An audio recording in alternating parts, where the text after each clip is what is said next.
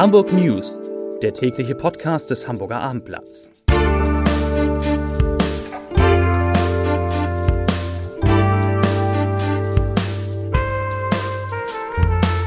Hallo, moin, moin und herzlich willkommen zum Abendblatt News Podcast. Mein Name ist Matthias Iken und ich werde in den kommenden Minuten die Fragen beantworten, wieso die Ministerpräsidententagung vorgezogen werden könnte, weshalb ein Wochenende der Staus droht und warum diese zweite Ligasaison spannender wird als alle anderen zuvor. Doch zunächst der Blick auf die meistgeklickten Geschichten auf abendblatt.de. Auf Platz 3 findet sich die Geschichte aus der Polizeiredaktion. Boberger Dünen. Polizistin als Lockvögel fassen Sextäter.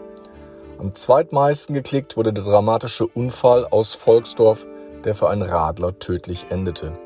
Und meist geklickt die Geschichte zur Infektion 78 neue Fälle, Ausbruch bei Hamburger Ferienfreizeit. Ein Blick auf die Nachrichten des Tages. Die Olympischen Sommerspiele in Tokio sind eröffnet. Japans Regierungschef Suga sagte, die Olympioniken gäben vielen Menschen Träume und Emotionen und machten ihnen Mut. Die Stadt Tokio befindet sich noch bis weit nach Ende der Olympischen Sommerspiele im vierten Corona-Notstand.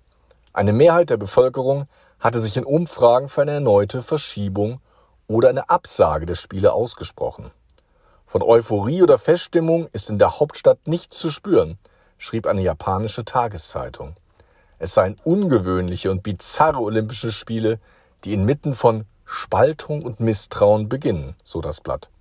Bei der Eröffnungsfeier in der wegen der Zuschauerverbotes weitgehend leeren Arena führten als Fahnenträger Laura Ludwig und Patrick Hausding die deutsche Mannschaft an.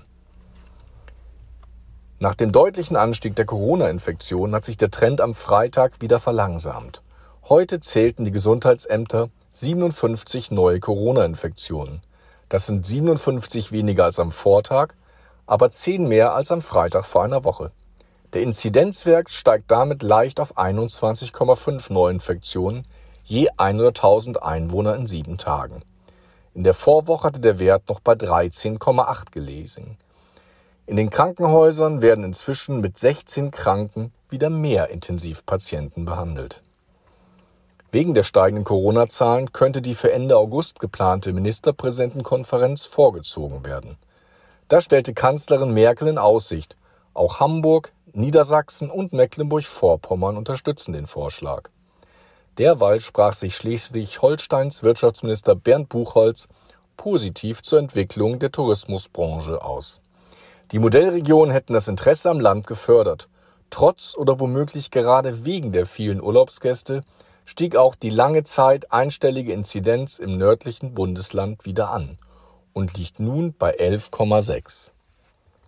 71 von rund 100 Teilnehmern einer von einem Hamburger Träger organisierten Ferienfreizeit haben sich mit dem Coronavirus infiziert. Die Betroffenen, Kinder, Jugendliche und junge Erwachsenen, stammten größtenteils aus Hamburg, sagte Martin Helfrich, Sprecher der Gesundheitsbehörde. Nach ersten Informationen fand die Freizeit in Dänemark statt. Für Hamburg dürfte es sich um den größten Einzelausbruch in diesem Jahr handeln. Nachdem die Ferienmaßnahmen vor Ort unter Quarantäne gestellt worden war, wird diese nun beendet, sagte Helfrich. Die Teilnehmer kehrten in ihre Heimatorte zurück wo sie sich zu Hause isolieren werden.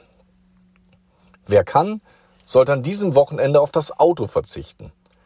Der ADAC erwartet lange Staus auf den Autobahnen in Richtung Ost- und Nordsee. Auch in, der Gegenrichtung werde es voll, weil sich in Schleswig-Holstein, Mecklenburg-Vorpommern und Teilen Nordeuropas die Sommerferien ihrem Ende näherten. Wir haben jetzt die Zeit der größten Überschneidung, sagte ADAC-Sprecher Christian Hief. Zu den neuralgischen Punkten in Hamburg gehören vor allem die Baustellen auf der A7 nördlich und südlich des Elbtunnels sowie auf der A255, dem sogenannten Abzweig Veddel. Heute Abend geht es los. Heute Abend werden aber viele Hamburger deshalb ohnehin zu Hause bleiben und sich nicht auf die Autobahn wagen. Denn die spannendste zweite Liga aller Zeiten startet in Gelsenkirchen mit dem Kracher Schalke 04 gegen den HSV. Ein Traditionsklub gegen den anderen. Jeder kann jeden schlagen. Mindestens die Hälfte der Liga träumt vom Aufstieg. Und Überraschungen sind garantiert. Anstoß ist um 20.30 Uhr und wie immer können Sie das Spiel auf abendblatt.de im Live-Ticker verfolgen. Damit wünsche ich Ihnen einen schönen Ausklang der Woche und bis bald, wenn es wieder heißt, die Abendblatt News.